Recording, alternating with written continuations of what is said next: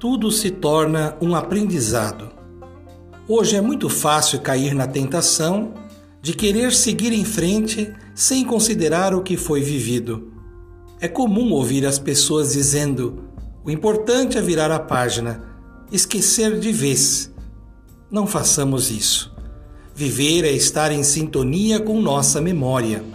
Sem memória, não avançamos, não crescemos, não mudamos nada.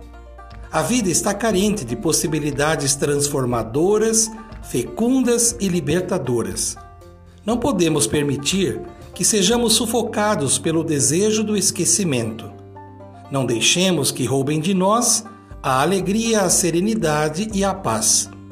Contextos e pensamentos negativos podem corroer nossa história de vida. Por isso, antes de pensarmos em virar a página enterrar nossas frustrações no passado, mudarmos de calçada ou, desumanamente, alimentarmos o ciclo vicioso de destruição, libertemo-nos do medo da lembrança. Vamos aprender com os acertos e erros, com as conquistas e as derrotas.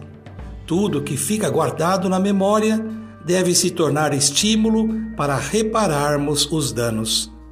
Levantemos bandeira branca para a paz interior. Seja ensurdecedor o nosso brado de esperança.